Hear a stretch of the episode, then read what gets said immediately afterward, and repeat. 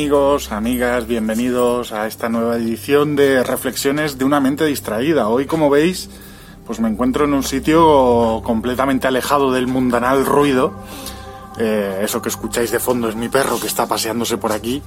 Y bueno, pues me apetecía hacer un vídeo un poco diferente. En esta ocasión lo vamos a hacer como surja, improvisado, totalmente como suele ser esta sección. Sacamos un poco lo que hay aquí dentro para el mundo exterior y para aquellos, pues aquellas personas que por algún extraño motivo lo quieran escuchar. Hoy voy a hablaros de algo que es muy personal, pero en cierta manera creo que puede ayudar a, a la gente que estéis en este canal ahora mismo. Y es que, bueno, como habéis visto en el título, soy Asperger o Asperger.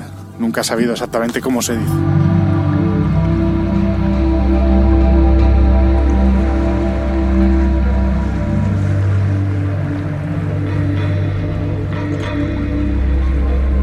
Asperger, esta enfermedad, bueno, este síndrome no es una enfermedad, viene de una ramificación del autismo, pero leve, por decirlo de alguna manera, y yo soy Asperger adulto. ¿Qué quiero decir con esto? Que yo eh, descubrí que era, eh, que tenía o que padezco este síndrome, siendo ya mayor, prácticamente aún estoy en proceso de, de confirmación, pero vamos, os puedo asegurar que, que soy Asperger en todos los sentidos. Y lo que vengo a hablar en este vídeo y a reflexionar es un poco a contaros eh, no tanto mi día a día, sino situaciones en las que estoy seguro que os vais a ver reflejados de cierta manera, porque los que somos Asperger o los que padecemos este tipo de síndrome, eh, para el mundo, parecemos, entre otras cosas, antisociales, porque lo somos, parecemos incluso bordes, eh, pero no lo somos, no pretendemos serlos, simplemente lo parecemos. Y eh, tenemos una serie de formas de ver el mundo y de entenderlo que la gente corriente, y entiéndase corriente como común y como casi todo el mundo, no lo ve como nosotros. Entonces, de esta manera lo que pretendo es explicaros de una forma llana cómo es ser o qué es ser Asperger y qué es lo que pasa dentro de aquí es una auténtica autopista de cosas muy raras. Vamos a, hablar de ello.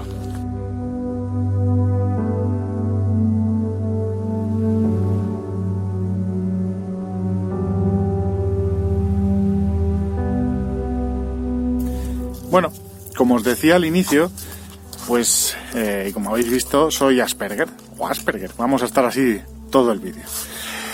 Eh, quiero recalcar el tema de que soy Asperger adulto, porque yo no he tenido la infancia, y si vienes buscando un poco eh, información porque tienes un, hijo o una hija con este síndrome, o te han dicho que puede sufrirlo, no creo que sea el mejor vídeo, porque yo no voy a explicar en principio qué es, sino voy a explicar cómo se vive.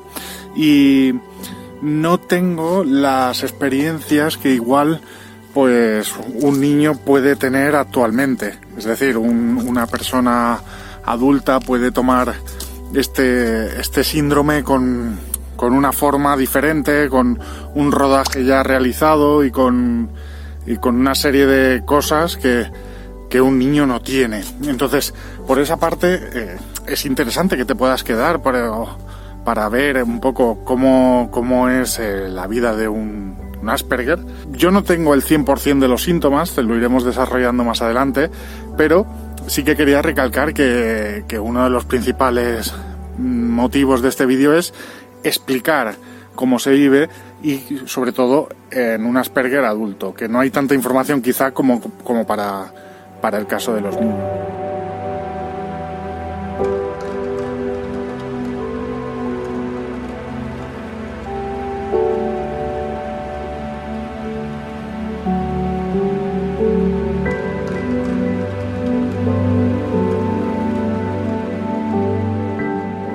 Principales problemas que tenemos, y como también decía en la intro, es que no sabemos sociabilizar. Somos completamente incapaces de, de hacer lo que el resto de la sociedad normal haría. Por ejemplo, nosotros somos introvertidos, pero digamos que a un nivel extremo. O sea, no es que seamos cerrados, no es que no queramos estar con gente, es que simplemente no queremos compartir nada con el mundo. No lo hacemos porque nos sintamos mal con la gente, sino que nos sentimos mal nosotros mismos. Algo muy habitual es eh, una quedada en grupo, por ejemplo, nosotros la vamos a evitar siempre, nunca vamos a hacer eh, por generar nosotros esa quedada. Cenas familiares, cenas con amigos, comidas, cualquier evento que conlleve estar con más de una persona, que es casi un grupo, va a ser un problema. Incluso con una persona es posible que también sea un problema. Hace pocos días, os pongo un ejemplo, quedaba con, con un buen amigo mío, con Dani, igual está viendo el vídeo y le mando un saludo, y hablábamos sobre esto precisamente. Eh, somos buenos amigos, amigos desde hace muchos años, eh, de esa clase de amigos que de verdad si lo necesitas hablas con él o, y tal. Y, y comentábamos que una de las cosas que nos pasa es que yo, por ejemplo, pues eh, me gustaría quedar con él. Tomo el teléfono, miro el WhatsApp y de golpe se me pasa. Ya no tengo ganas de hacerlo. Prefiero estar solo, prefiero estar en mi casa o prefiero ir a donde sea, normalmente en mi casa, pero solo. Esto es muy habitual y no significa que estemos mal. Cuando estamos cerrados en casa, sin salir, porque yo porque tengo dos perros y los tengo que sacar cada día dos veces, algo que para mí es un verdadero problema.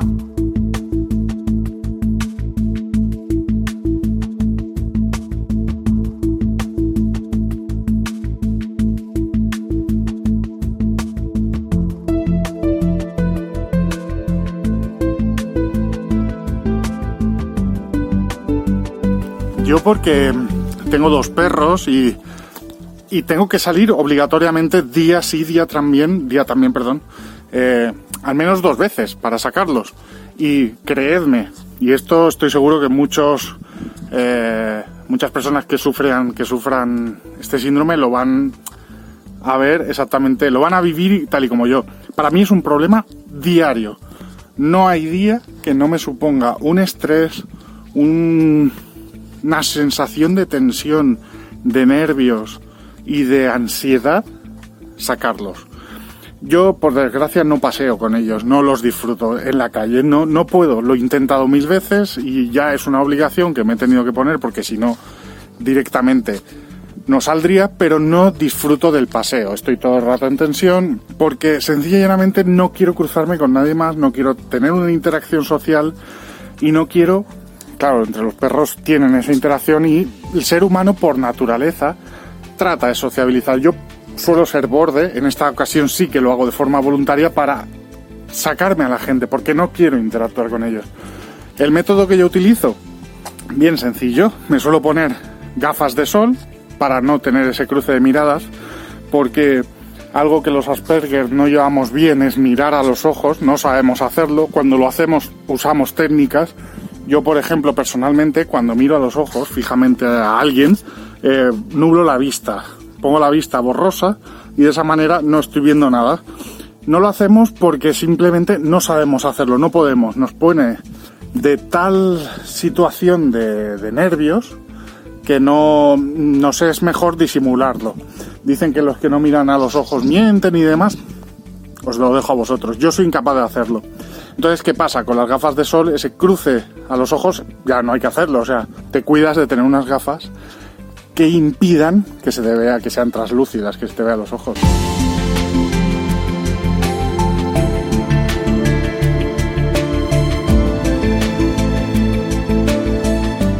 Por otro lado, los auriculares. Yo no salgo sin mis auriculares. Porque de esa manera ya automáticamente la gente ve que que no vas a interactuar, porque yo no me los quito. Aunque me hablen, sí que me los quito un momento para lo que sea, pero enseguida me los vuelvo a poner. ¿Qué hace esto? Que cuando te cruces con alguien sea un hola, no te escuché. Es cruel, es duro, pero es así. Y sé que hay mucha más gente que, que sufre esto también.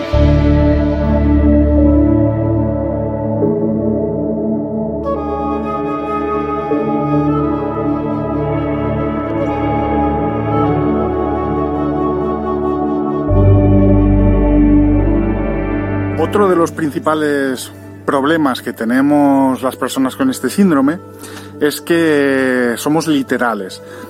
Yo, uno de los pequeños síntomas que no tengo es que yo sí que entiendo la ironía. Se dice, y seguramente me lo, corroboraréis, que una persona con síndrome de Asperger no lo entiende. Evidentemente no todos los síntomas se cumplen todas las veces y en todo momento, cada persona es un mundo, ¿no? Pero dicen que la, literalidad de las palabras eh, no las eh, comprendemos como el resto, al revés. Es decir, si tú por ejemplo me dices que tengo pájaros en la cabeza, yo entiendo que es una frase hecha que quiere decir que estoy como atontado, por decirlo de alguna manera. Pero un Asperger mm, va a entender literalmente que tengo pájaros en la cabeza y seguramente mire para corroborar si eso es verdad o no y te dirá que no los tienes como una como un dogma. Porque otra cosa que, tenemos es que eh, no sabemos mentir. Eso es un problema más de lo que parece. Eh, somos literales tanto para lo bueno como he dicho antes o sea podemos entender palabras de forma literal como para lo malo. Es decir en el sentido de que no sabemos cuándo eh, hay que hacer una mentirijilla, pues por ejemplo, si alguien te dice me queda bien esto, me queda bien lo otro, yo soy literal, si algo no le queda bien a alguien, lo digo, no sé decir lo contrario. Nunca me ha causado problemas esto. La suerte es que la gente que me rodea sabe cómo soy y que digo las cosas tal y como las pienso. Por eso, el otro refugio que tenemos es no decirlas tratamos de no hablar, de no estar, de no ser presente en ninguna situación. Como decía antes, si vamos a si vamos a una cena o una comida familiar, eh, no vamos a estar. Si hemos tenido que ir porque es una obligatoriedad, porque bueno, porque es lo que hay que hacer, porque entendemos que la gente quiere que estemos con ellos y porque las bueno, pues eh, se dan miles de situaciones lo más probable es que tratemos de ser el cero a la izquierda. Eso nos conlleva un problema, que la gente no lo entiende. Yo lo comprendo perfectamente, pero no lo entienden. ¿Qué quiero decir? Que te intentan integrar. En esa reunión social, las demás personas tratan de integrarte pues en las conversaciones o en, o en lo que se esté haciendo en ese momento.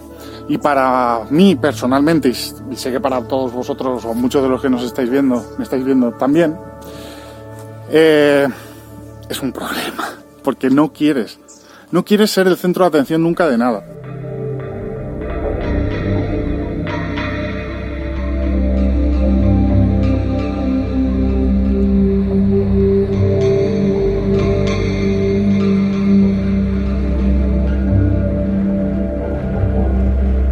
Esto suena tremendamente raro, dicho, pues desde una plataforma de vídeo como YouTube en este caso, o desde donde estáis viendo, o por ejemplo, como es mi caso personal, que hago radio, he tenido un programa de radio muchos años que se llamaba Los Misterios nos miran, o actualmente que estoy en Sol Invictus, del cual podéis ver, eh, en este caso, escuchar muchos de los programas que están subidos también aquí al canal de YouTube. Uno de los problemas que tenemos los, los Asperger es que no soportamos los ruidos muy fuertes. Y esto sorprende cuando lo explico. Pero yo, por ejemplo, como es la música me encanta y puedo ir a una discoteca, siempre y cuando tenga un resguardo, un sitio donde me pueda poner muy controlado y no haya una, una gran aglomeración, no me molesta la música muy fuerte, de hecho me gusta. Cuando era DJ profesional o, o amateur, las veces que he hecho, eh, siempre lo explico. El DJ está en una nube dentro de una sala. La sala suele sonar bien, es armónico, aunque sea en mi caso música electrónica, que para muchos puede ser ruido, ¿no? Pero para mí es armónico, por lo tanto no me es molesto. Y hay algo muy importante. El DJ tiene un cubículo que es su territorio. Salir de ese territorio supone ya sociabilizar. Yo era el típico DJ que sí, bueno, que atendía a la gente, pero lo hacía lo menos posible porque estaba en mi territorio. Cuando esto me atacó fuerte, mm, tuve que dejar de ser DJ y de muchas cosas porque, bueno, digamos que, tuve una escalada, ¿no? Yo siempre había tenido esa cierta ansiedad, es decir, yo 16, 17, 18 años ya tenían bastantes síntomas. A partir del 2006, que es mi año malo, por decirlo así, en, en el sentido del síndrome, me ataca por completo. 2005-2006 cambian muchas cosas en mi vida laboralmente y digamos que se me dispara todo esto.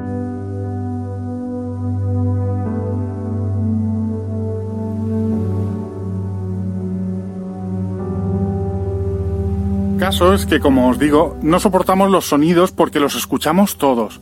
Es algo que, por ejemplo, cuando le explico a mi pareja, Ana, no sé si estará viendo el vídeo, yo le mando un saludo por si acaso, eh, no lo acaba de entender.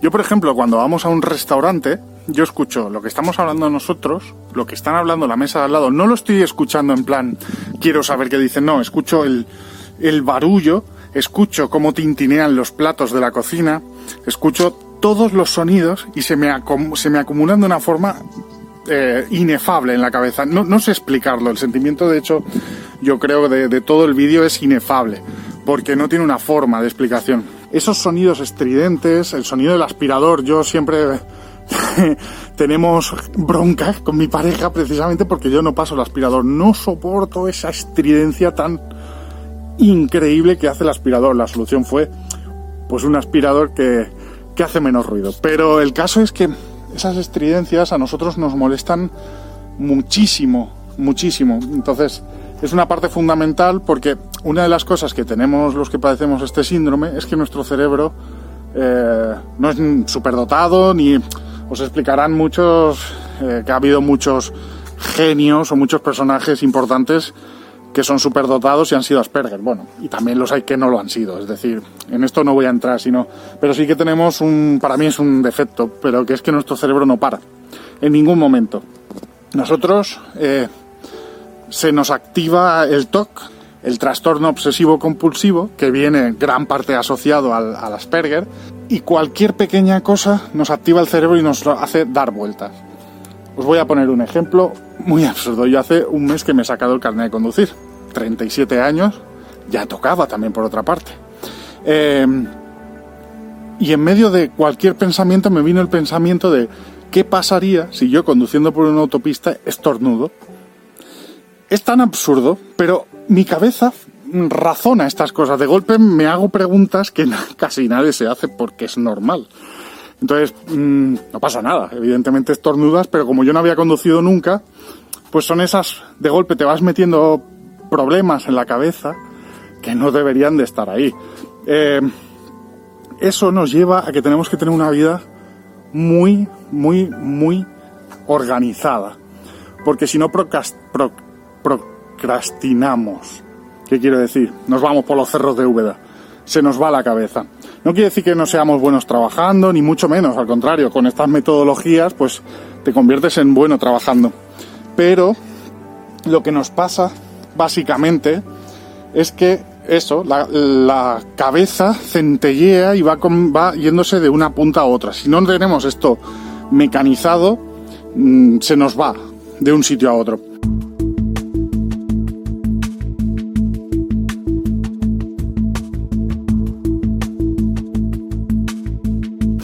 ¿Cuál es el problema de esto? Que al tener todo mecanizado, si eso nos falla, se nos colapsa todo. Sigo poniendo ejemplos. Ya he dicho que yo tengo que sacar a mis perros a pasear. voy a presentar a la Yud, que lo tengo aquí. Está mayorcito. Pero yo lo tengo que pasar, sacar a pasear. ¿Qué hago? Yo tengo tengo unos horarios establecidos en los que sé más o menos la gente que va al parque donde yo voy a pasear y los horarios que salen ellos para no salir yo. Entonces yo me marco pues a las 8 de la mañana y a tal hora o a las 4 de la tarde tengo que sacarlo. Si eso no se cumple, por el motivo que sea, a mí me supone de verdad un auténtico estrés. Insisto en el ejemplo, con, ellos mismos. Si yo esto lo hago mecánicamente cada día, en esos horarios tienen que salir. Ya hasta ellos lo saben y ya me vienen a avisar si, si me atrasa un poquito. El caso es que si yo sé que de aquí al jueves, estamos hoy a martes, o da igual, el lunes, yo sé que el jueves tengo que hacer algo que me cambia la metodología, yo ese día ya tengo que tener planificado qué voy a hacer con ellos, cómo lo voy a hacer, qué tengo que hacer, dónde sacarlos a esas horas para que no encontrarme a nadie. Ya lo tengo todo mentalizado. Todo aquí dentro, evidentemente, porque no es que lo vayamos apuntando en los sitios, sino simplemente pasa así. Entonces, cualquier cambio hace que nos dé esa ansiedad que no nos gusta, evidentemente.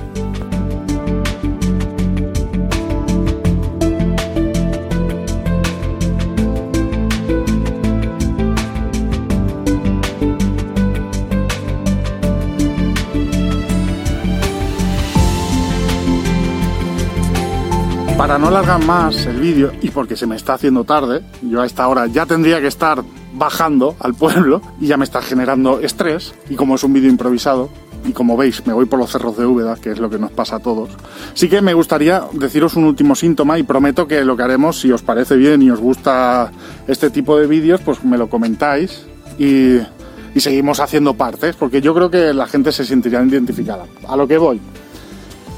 Le tengo pánico terror al teléfono. Las llamadas telefónicas, si son de alguien que no conozco, no lo cojo, nunca. Si es a mi número personal, jamás. No cojo el teléfono, nunca. O sea, si el número no lo conozco, no lo cogeré. Lo que haré seguramente es buscarlo en internet y entonces si sé lo que es, eh, o llamo yo o me espero que me vuelvan a llamar. Pero por defecto no lo voy a coger nunca. Si sé quién es, me va a entrar en mi cabeza el conflicto de lo cojo ahora o no lo cojo. No es una cuestión de pereza, es ¿estoy preparado para hablar con esta persona ahora mismo o no? Aunque sea mi madre. Quiero decir, no es una cuestión laboral o... No. Que laboralmente, pues, además trabajo en una agencia de marketing. Mi jefe, que seguro que me está viendo porque le gustan estos vídeos, lo sé. Pero... eh, el hecho de tener que, mm, pues, por ejemplo, tal día tengo una llamada con tal cliente. Ya me genera el estrés de que tengo que hacer la llamada, tengo que tener el guion preparado, tengo que eh, prepararlo todo, concienciarlo de que tengo que hacer esa llamada. La hago y luego nunca o casi nunca hay problemas. Y es que al final no es una cuestión de que haya problemas o no. Entra una llamada a la oficina y si no lo tengo preparado me, genera un estrés enorme. Lo cojo y ya digo, no, no, hay ningún problema.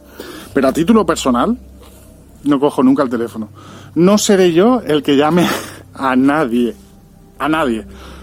Contadas excepciones de mi pareja, mi madre, que puede esperar que, la que tarde en llamarla, y ya está. Para mí los audios de WhatsApp han sido bendición. Y los grupos de WhatsApp, hablando de WhatsApp, yo no uso WhatsApp, lo odio, lo detesto. Como aplicación, por insegura y por muchas cosas, pero luego por estar en grupos de WhatsApp y demás, lo detesto. Estoy en grupos muy contados, porque entro muy contadas veces, y lo que hago es participar lo mínimo posible, con excepciones, como digo, del programa de radio, de Sol Invictus, y alguna cosita más. Bueno, os quería comentar estas cosas, no sé si se ha hecho muy largo, si ya habéis visto que estoy hablando y se me va de un sitio para otro, hay cortes y demás, porque bueno, me voy moviendo, quería hacerlo un poco diferente. Os vuelvo a enseñar a mi ayud. Está con un palo, no sé si se verá bien. Pero bueno, quería que conocieseis un poco algo, ya no de mí personalmente, sino porque a mí me ha costado mucho encontrar eh, gente con, con Asperger adulto encontrar información en Internet, la hay evidentemente, hay libros y todo, y de hecho iremos recomendando si queréis, pero me ha costado eh, entender qué era lo que me pasaba. Cuando he descubierto pues que tengo este síndrome, que no soy único, que porque al final llega un momento que crees que eres especial y no en el buen sentido, o sea, crees que eres raro, extraño, no entiendes lo que te pasa, crees que realmente estás enfermo, pero en otros muchos sentidos, pues a mí me ha relajado y me ha tranquilizado mucho saber que existe este síndrome, que mucha gente lo sufre y que bueno, que somos raros, pero como todo el mundo que al final es raro. Si queréis que os continúe contando, porque esto ha sido solo una pequeña parte de lo que es ser Asperger y lo que hay aquí dentro, pero si queréis que os siga contando historias y os apetece y demás, ya sabéis, comentármelo, os suscribís que estamos subiendo ya todos los programas de Sol Invictus que estaban pendientes y además vamos a tener buenas novedades porque es posible que ahora sí, no solo nos oigáis, sino nos podéis ver. Nos vemos en los siguientes vídeos. Un abrazo, chao.